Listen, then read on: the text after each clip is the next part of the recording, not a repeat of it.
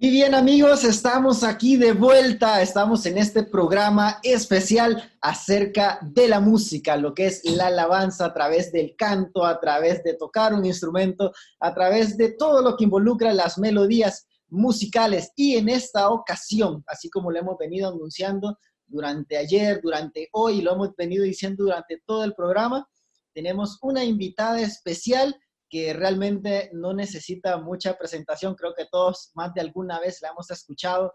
En lo personal la vengo escuchando desde que era niño allá en El Salvador, ese álbum de Esencias de su amor, Campanas de amor. Mira, Dalma, te cuento. Eh, cuando yo estaba niño, bueno, y todavía, si hay una canción que yo quería que escuchar en mi voz es esa, Campanas de, tu amor, de, su amor.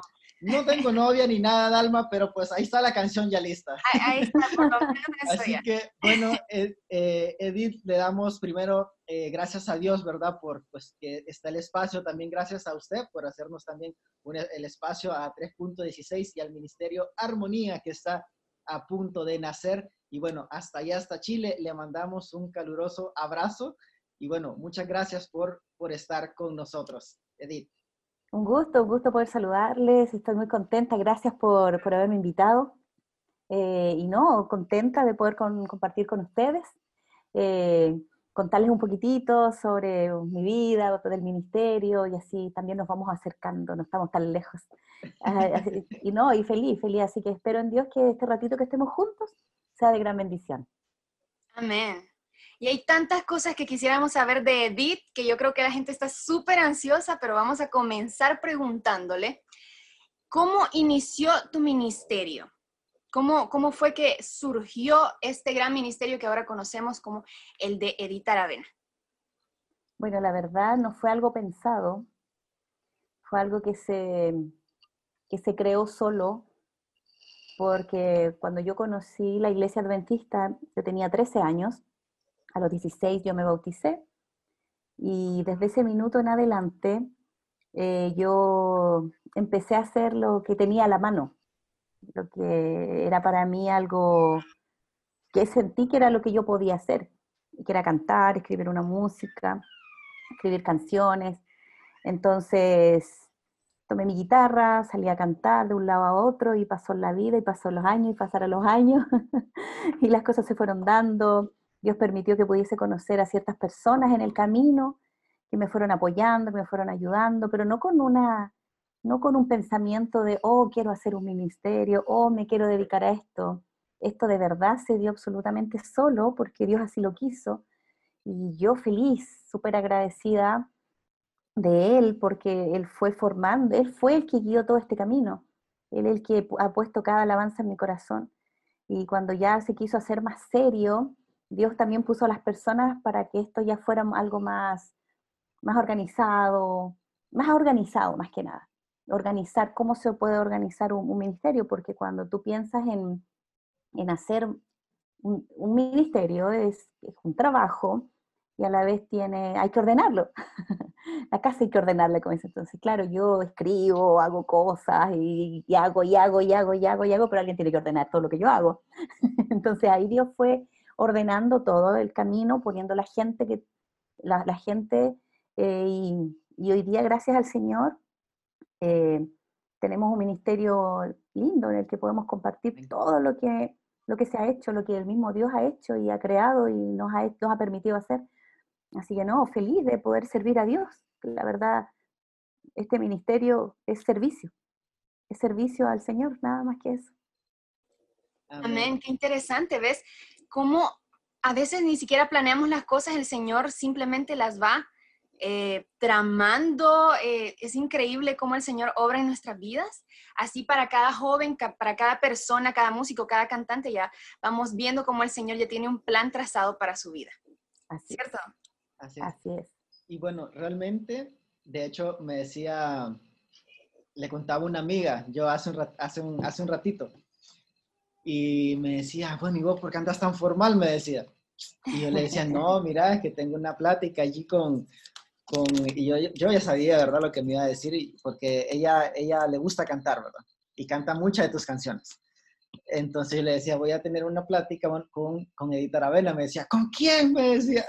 Entonces, saludámela, saludame. Así que le paso sus saludos de Andrea, ah. Saria y de todas ellas, ¿verdad? Bueno, un saludo para todas. Bueno, hay algo quizás muchos de nosotros eh, conocemos eh, a Edith Aravena, el canto, sus canciones, los álbumes y todo, pero quizás cuéntanos un, un poquito más acerca de ti. ¿Quién es Edith Aravena más allá de atrás de ese micrófono? Mira, una vez una persona me hizo esa pregunta y me costó años responderla. Porque si tú me preguntas ahora quién es, soy una criatura de Dios, una hija de Dios, eh, adventista el séptimo día, agradecida del Señor.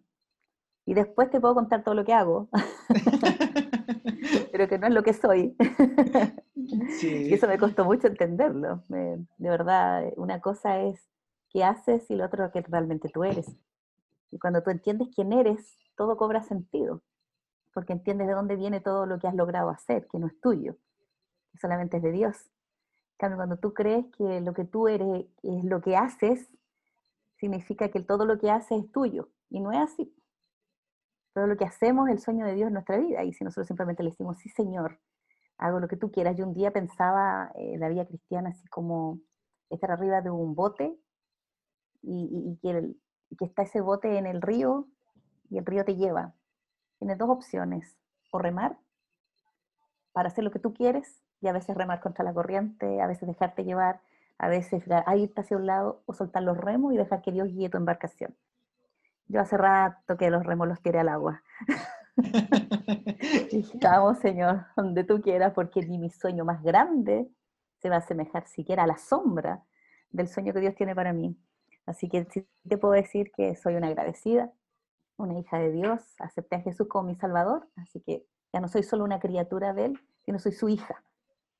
Así que ese soy y lo que yo hago, soy docente, soy profesora de música em, y, me dediqué a la, no a la docencia en aula, sino a preparar material para colegios, como, como tía Edith, eh, y, hacer, haciendo música cristiana, música valórica, música para enseñanza. Ahora estoy trabajando por un colegio virtual, donde hago todo el material para que los los niños de prebásica puedan aprender inglés.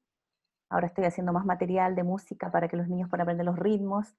Y escribo música para la iglesia, soy cantautora, compositora, y hago música para la iglesia, para, hago música a pedido. Como cuando te quieras casar, yo te puedo hacer tu canto propio. Ah, mira, eh, vamos a tener entonces campañas de su amor y vamos a tener otra agregada. Tu versión, con tu versión. ya, vamos a decir ahí, eh, ya va a ayudar y va a decir como eh, Tico y va a decir ahí, bueno, el nombre de la chica que pues en su momento el Señor pondrá. así, tal cual es. Ya tienes todo, solo te falta la novia. Sí, sí, pequeño detalle, como dicen, ¿verdad? No, pero ahí Dios, Dios va a poner en el momento exacto, en el momento justo. Amén, amén. Para que tú no andes mirando por ahí y te vayas a equivocar. pero igual tienes que estar atento. Pero igual tienes que estar atento. Sí. Es súper interesante, ¿verdad? Esta pregunta de quién sos, pues es como muy... Muy filosófica, de esas que le hacen uno en la universidad, como decía como decía ahorita, que te pregunta el maestro de filosofía, a ver, escribe un ensayo de quién soy. no, es difícil responderlo, la verdad que se la pusimos difícil.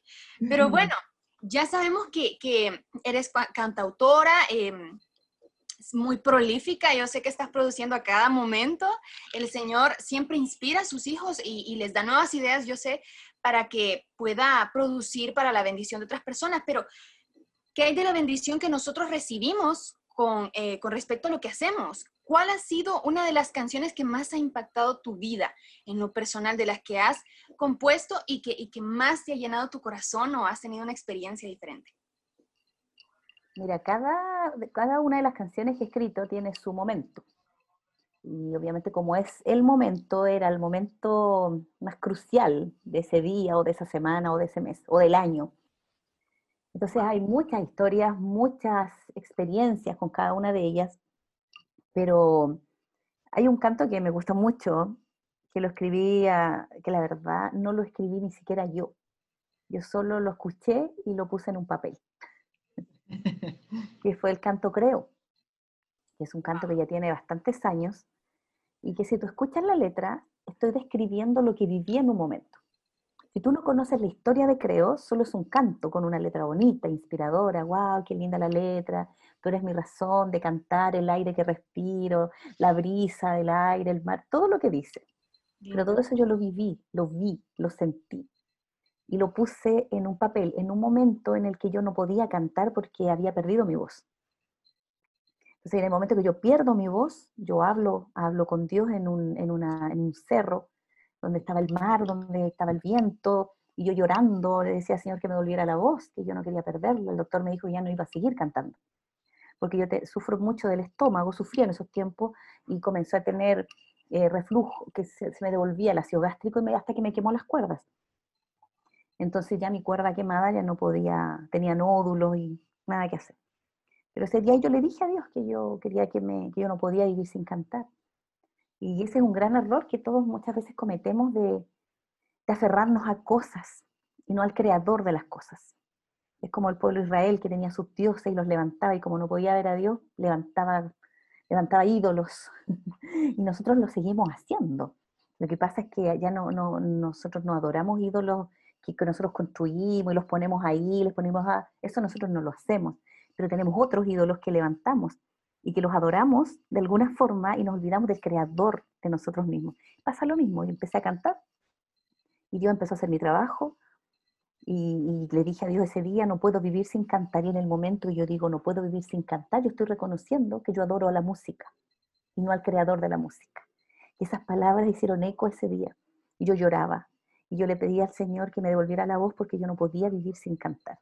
Y reconocí a mi Dios, que no era Dios creador, entonces, imagínate, el, inmediatamente abrí mis brazos y le dije, Dios, por favor, abrázame, pero sabiendo que no lo iba a hacer, porque era imposible que Dios me abrazara. Es decir, ¿cómo Dios me va a abrazar? Estoy aquí sola, no hay nadie que me venga a dar un abrazo de parte de Dios, pero Dios en su infinito amor, en ese silencio que le estaba guardando para mí, mientras me miraba, a lo mejor con tristeza, simplemente envió al viento, pero con, como brisa suave y perfumada y me abrazó secó mis lágrimas y me hizo volver a escuchar mi propia voz diciendo no puedo vivir sin cantar.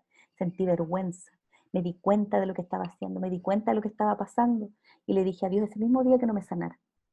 Dije, no me sanes, no quiero que me sanes, porque me voy a perder si me sanes. No estoy entendiendo lo que está ocurriendo, estoy mal, estoy en otro camino. Y ese momento le dije, Dios, por favor, no me sanes, porque si me voy a perder para la eternidad por cantar un poquito mejor, Señor, no quiero. Y así simplemente ese día escuché esa voz otra vez decir y entendí que yo estaba mal, que estaba sobre música, sobre partitura, estaba sobre lo que yo hacía y no sobre el creador de todo lo que yo estaba haciendo y que él lo hacía en mí. Así que ese día le dije a Dios, no más no quiero, solo ayúdame a seguir adelante. Así que ese día escribí esta canción sin poder cantar, solamente con las cosas que veía a mi alrededor había pájaros a mi alrededor cantando, había el mar rugiendo, y ahí, ahí, el, ahí, en, ese momento, ahí en ese momento nació este canto maravilloso llamado Creo, que lo comencé a escribir y comenzó a salir de mi corazón. Creo, qué bonito canto y qué bonita experiencia. Si usted quizás eh, se viene conectando hasta este momento, le invitamos a que o lo mire después o retrocede un poquito el live para que pueda escuchar la historia detrás de este canto que realmente, eh, como decíamos, muchas veces no conocemos eh, las historias atrás de, todas las composiciones o de todos los cantos. Pero bueno, ahora nos Edith nos ha compartido esa historia y pues el, canto recobra eh, una nueva perspectiva, una nueva visión acerca de este canto. Y bueno, otra preguntita. Edith, ¿cómo podrías, en tus palabras, cómo la música puede impactar, ya sea para bien o para mal, a una persona que es seguidora de Cristo? Bueno, la música es realmente muy poderosa. Amén. Es muy poderosa, pero así como se puede usar para bien, se puede usar para mal también. Imagínate yo cantando música cristiana y todo, perdí el foco, imagínate. Donde había ritmo bonito, letra bonita, había todo un mensaje bonito. Y entonces imagínate con aquella música que ni siquiera tiene un lindo mensaje o, su ritmo fue creado para otra cosa. Entonces, yo siempre le digo a la gente, yo no soy de juzgar los estilos musicales, porque no es mi labor. El juicio lo hace Dios y punto y si de alguna forma hay algo que no me agrada que otro hace, cambio el canal, sin críticas, sin... porque Dios guía a cada ser humano de acorde a lo que tú también uno quiera hacer. Tengo la certeza de que Dios es el que guía los caminos de cada ser humano de forma individual. Y si de repente uno, uno se pregunta qué es lo que debo hacer o qué es lo que debo cantar, no hay que preguntar a, a los músicos, porque el músico te va a decir el estilo que a él le gusta y lo va a hacer como que este es el estilo y no es así. Tú tienes que preguntarle a Dios, buscar en su palabra, buscar en tus oraciones en la mañana, que el Señor te guíe. ¿Qué quieres hacer? ¿Quieres música que dé paz? Entonces busca al Señor para que Él te muestre cuál es la música que primero a ti te da paz. Si es que quieres, eh, por eso, ¿entiendes? A veces me preguntaban, Edith, de la música de tal persona es mala. Es que no hay malo ni bueno. Hay solo gente que quiere hacer música y quiere entregar un mensaje. El problema no es el que lo hace, el problema es que lo escucha. Si yo escucho música que tiene un mensaje que no es lo que yo creo, ¿de quién es la culpa? ¿Del que la creó o del que lo está escuchando? Obviamente mía. Y lo juzgo, lo, lo, destruyo al otro que está haciendo esa música. No, porque está igual que yo, poniendo en canciones el mensaje que él quiere dejar en el corazón de las personas porque eso es lo que él cree. Entonces no es de la persona que lo hace, de la persona que lo escucha. Nosotros somos los que tenemos que tener claro que queremos meter en nuestro cerebro. Somos nosotros los que tenemos que tener claro cuál es el ritmo que nosotros queremos, cuál es la, qué es lo que queremos. Y no estamos hablando solo en la música, estamos hablando en televisión, estamos hablando de lo que leemos, de todo lo que entra por nuestros sentidos. Nosotros ya somos grandes, y yo te digo, si un niñito de un año no lo puede controlar porque es chiquito, pero nosotros ya arriba de cierta edad podemos discernir qué es lo que queremos meterle al cerebro, qué información es la que tú quieres tener en tu cabeza. Entonces, claro, cuando uno más chico, los papás los tratamos de guiar a los niños, y los niños se van a a formar de acuerdo a los gustos de los padres, ya sea un gusto más tradicional, un gusto un poco más contemporáneo, pero bueno. Pero cuando ya no, tú tienes tus decisiones, tú eres el que tienes que decir, mira, realmente este ritmo me lleva para otra cosa, como que mejor no. Entonces lo destruyo, lo funo, lo destruyo por internet. No, no es eso, no tiene que ver con eso, tiene que ver con cambiar el canal y punto. Con cambiar el dial y ya se acabó, con buscar otra forma, otra que, y listo, y dejar que cada uno siga su camino, el camino que Dios va a tomar camino en el que Dios va a guiar a cada una de las personas que estamos sirviéndole a Él. Entonces, a mí a veces me da tristeza con respecto a esto. A mí mismo ha pasado, de repente hice un canto que a alguien no le gustó y me han tratado hasta, pero de todo. Y después hago un, un, canto que a ellos sí les gusta, ahora sí. Paso de ser ángel a ser otra cosa, en un segundo. Entonces digo, ¿cuál es la idea? ¿Por qué nos maltratamos? Porque si la música realmente tuviera el efecto que tiene que tener que es un efecto de llevarnos a los pies de Jesucristo, debemos parecernos a Él.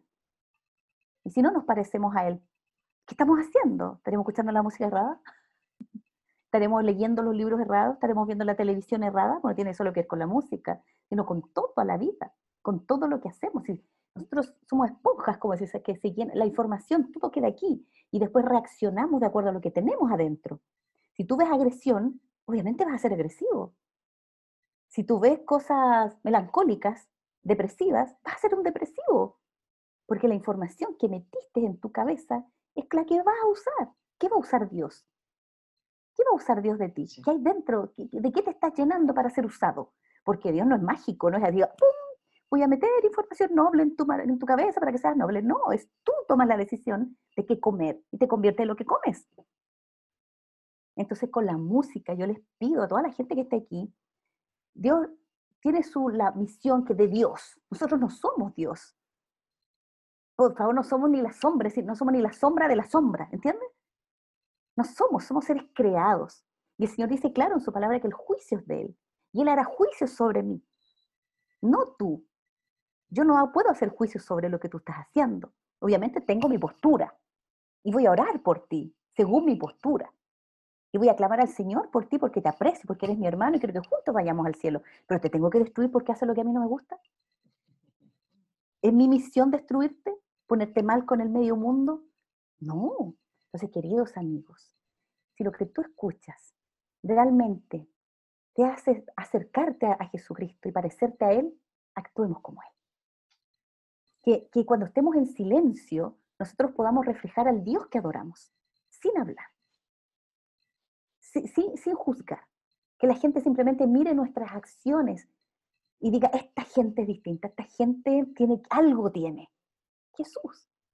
Entonces yo sé que todos cometemos errores, yo también, todos cometemos estas cosas. Pero por favor, recuerda que nos convertimos en lo que estamos escuchando también. Alaba el nombre de Dios. Si tú quieres elegir la música que tú quieres hacer, primero pregúntale al Señor si esto es para Él. No le preguntes a, las nuevas generaciones qué es lo que quieren, porque te van a decir muchas cosas. No busques por internet qué es lo que más suena. ¿Qué es lo que suena ahora? A ver, eso hago. Cuesta de moda, a ver, eso hago. Eso no es para nosotros, eso no es para el mundo cristiano. Eso no tiene que ver, ni cómo nos vemos. A mí muchas veces, claro, me ven, oye, hermana Edith, que está más viejita. ¡Oh, Dios, y la vida pasa! Todos estamos más viejitos. ¿Qué quieres que me parezca las carátulas de hace 20 años atrás? No puedo. Imposible.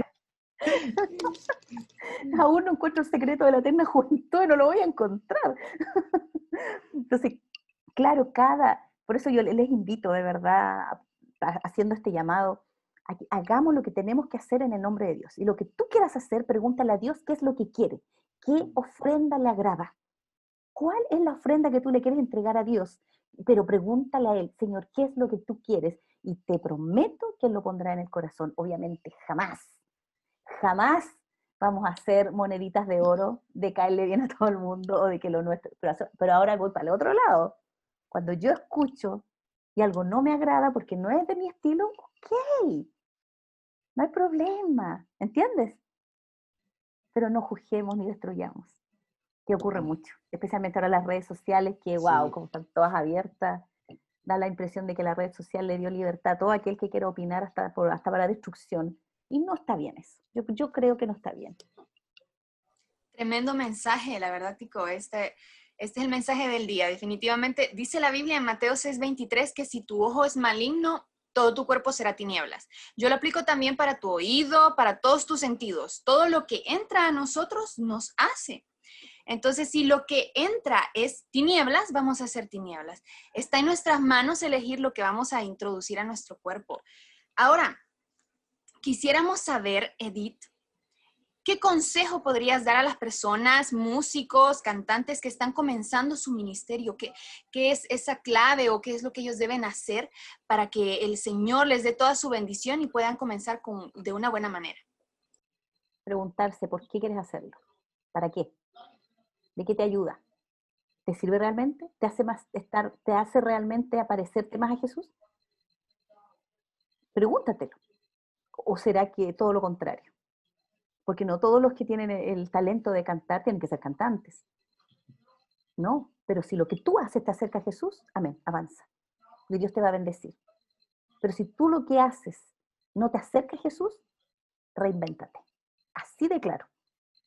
Porque hasta a mí un tiempo me hizo mal. Yo les conté. Me equivoqué. Perdí el rumbo.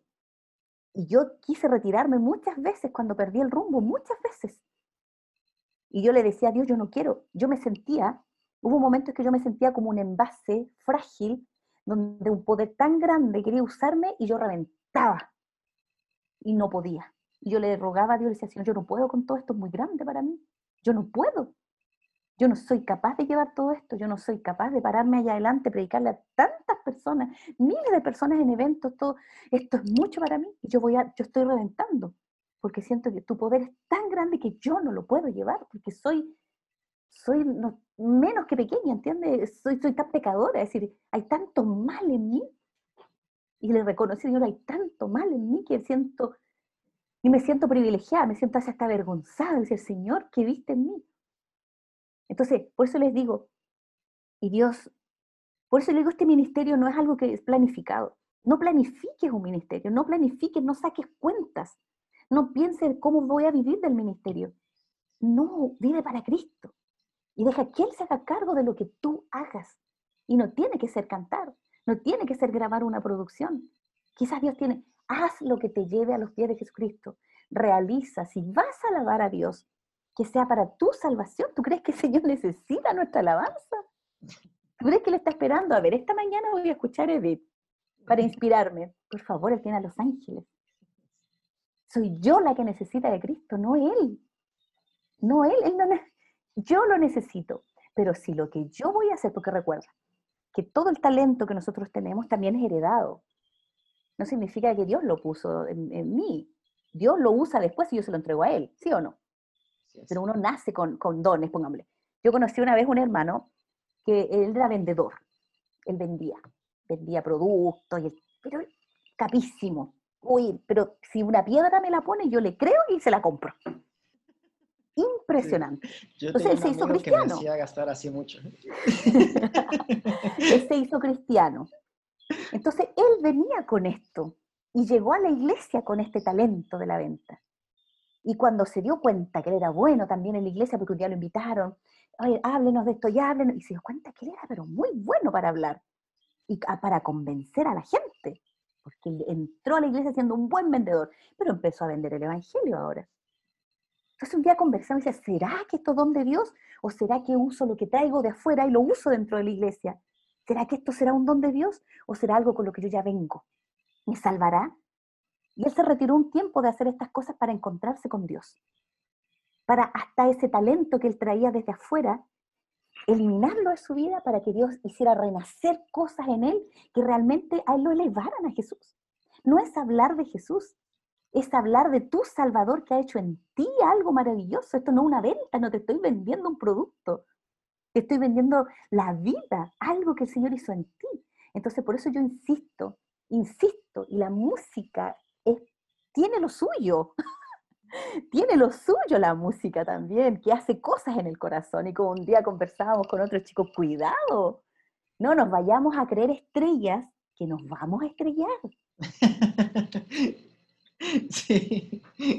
No vayamos a estrellarnos, entonces, pero es una lucha. Pero yo le digo a los chicos que están empezando, no planifiques, no te sientes a ver, yo canto, así que voy a grabar y voy a hacer esto.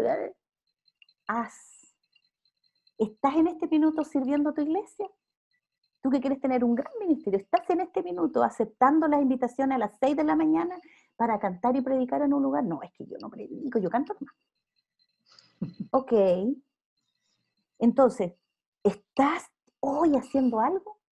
Porque si hoy tú estás haciendo algo para servir a Dios y Dios lo bendice, Dios lo va a hacer permanecer, Dios lo va a hacer crecer, no tú.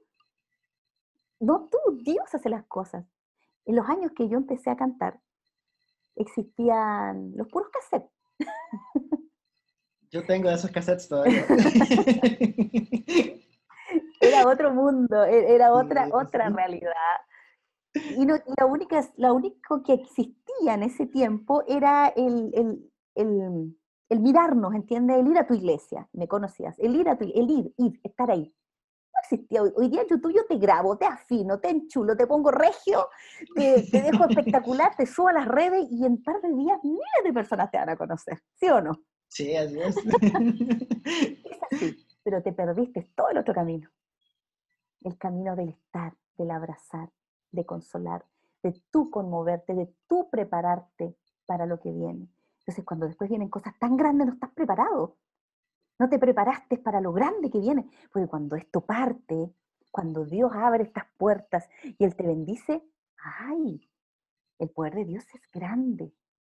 Y nosotros tenemos que estar realmente con fuerza para poder, porque es mucha cosa lo que viene. La adulación, el cariño de los hermanos, el cansancio de mantenerte impecable, porque de alguna forma tú eres, la gente te mira y tú tienes que siempre estar bien, no, yo no me puedo enojar, porque, ay, la hermana dice, no. ¿Y quedó el canto? No te enojes. Ay, la hermana dijo esto. ¿Y qué pasó con el canto no va a amanecer? Ah, ¿entiendes? Eso te va, te va pesando porque tú eres un ser humano normal, que también quiere como se dice en Chile, patear la perra, como se dice así, ¡ah! enojarse y patear una silla, pero ¿qué? O quiere llorar, o quiere sufrir. Y dice, pero ¿por qué sufre usted si acaso usted no predica que Dios, ¿entiende? Entonces, todo eso va siendo parte de algo grande que tú tienes que ir viviendo. Y si no estás preparado, te derrumbas, te caes. Por eso hoy, si tú quieres partir, No pienses, yo quiero hacer esto. Pregúntale a Dios, ¿qué quieres que haga? Y cuando Dios te lo muestre, va a ser algo que va a arder tu corazón por eso. Yo siempre he dicho, Señor, haz que mi corazón arda por esto. Pero el día que tú ya veas que no, quita el ardor de mi corazón y pon este ardor por otra cosa. Porque aunque toque flauta dulce, igual te voy a seguir sirviendo tocando flauta dulce. Pero si eso me va a hacer bien y me va a acercar a ti, amén. Porque lo importante, chicos que están escuchando, es nuestra salvación para la eternidad.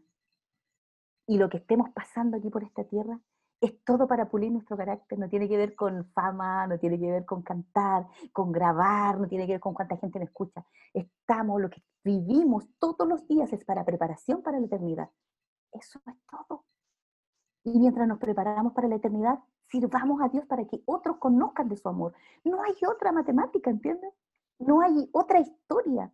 No tiene que ver contigo, con cuánto surge, o cuántos álbumes tienes, o cuántos libros escribiste tiene que ver que si escribiste libros, o si cantas, o si trabajas en lo que sea para servir a Dios o predica, te tiene que servir a ti para salvación.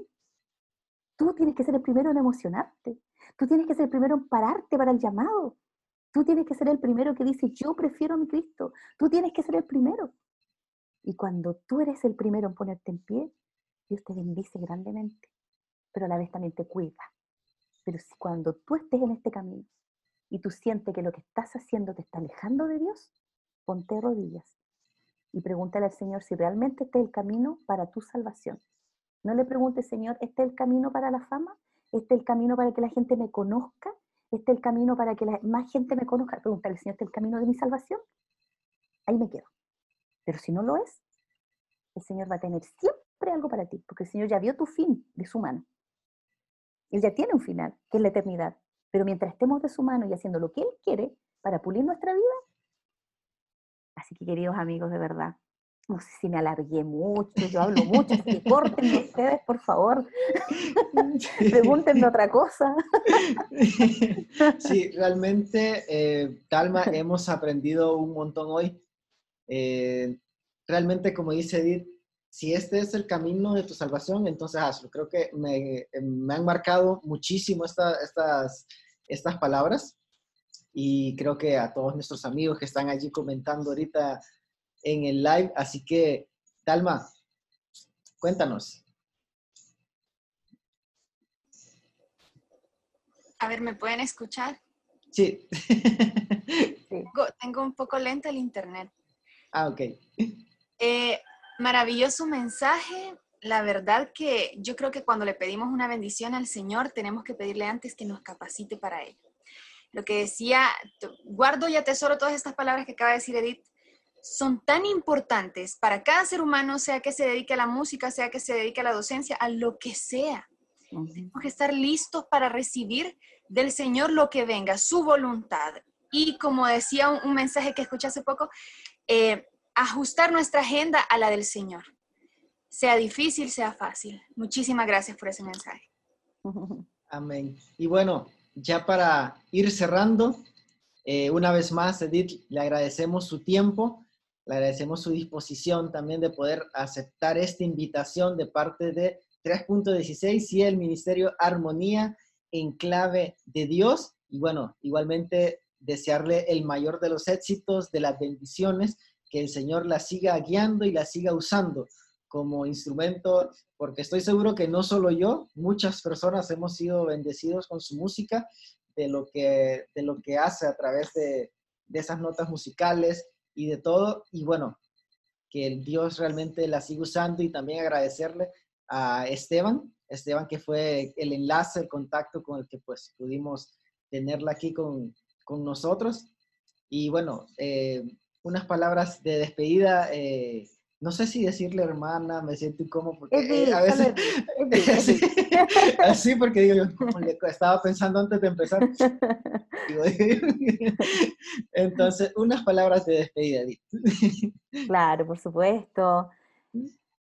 Solo pensar en, estamos en tiempos diferentes, estamos viviendo el final del final. Cuando tú estudias la palabra de Dios, cuando estudias los tiempos finales, te das cuenta en este cronograma largo que, hacen cuando se predica, de todas las cosas que tenían que pasar después cuando, después a la venida de Jesús y seguimos adelante y, sigue pasando y si te das cuenta en ese cronograma que estamos al final.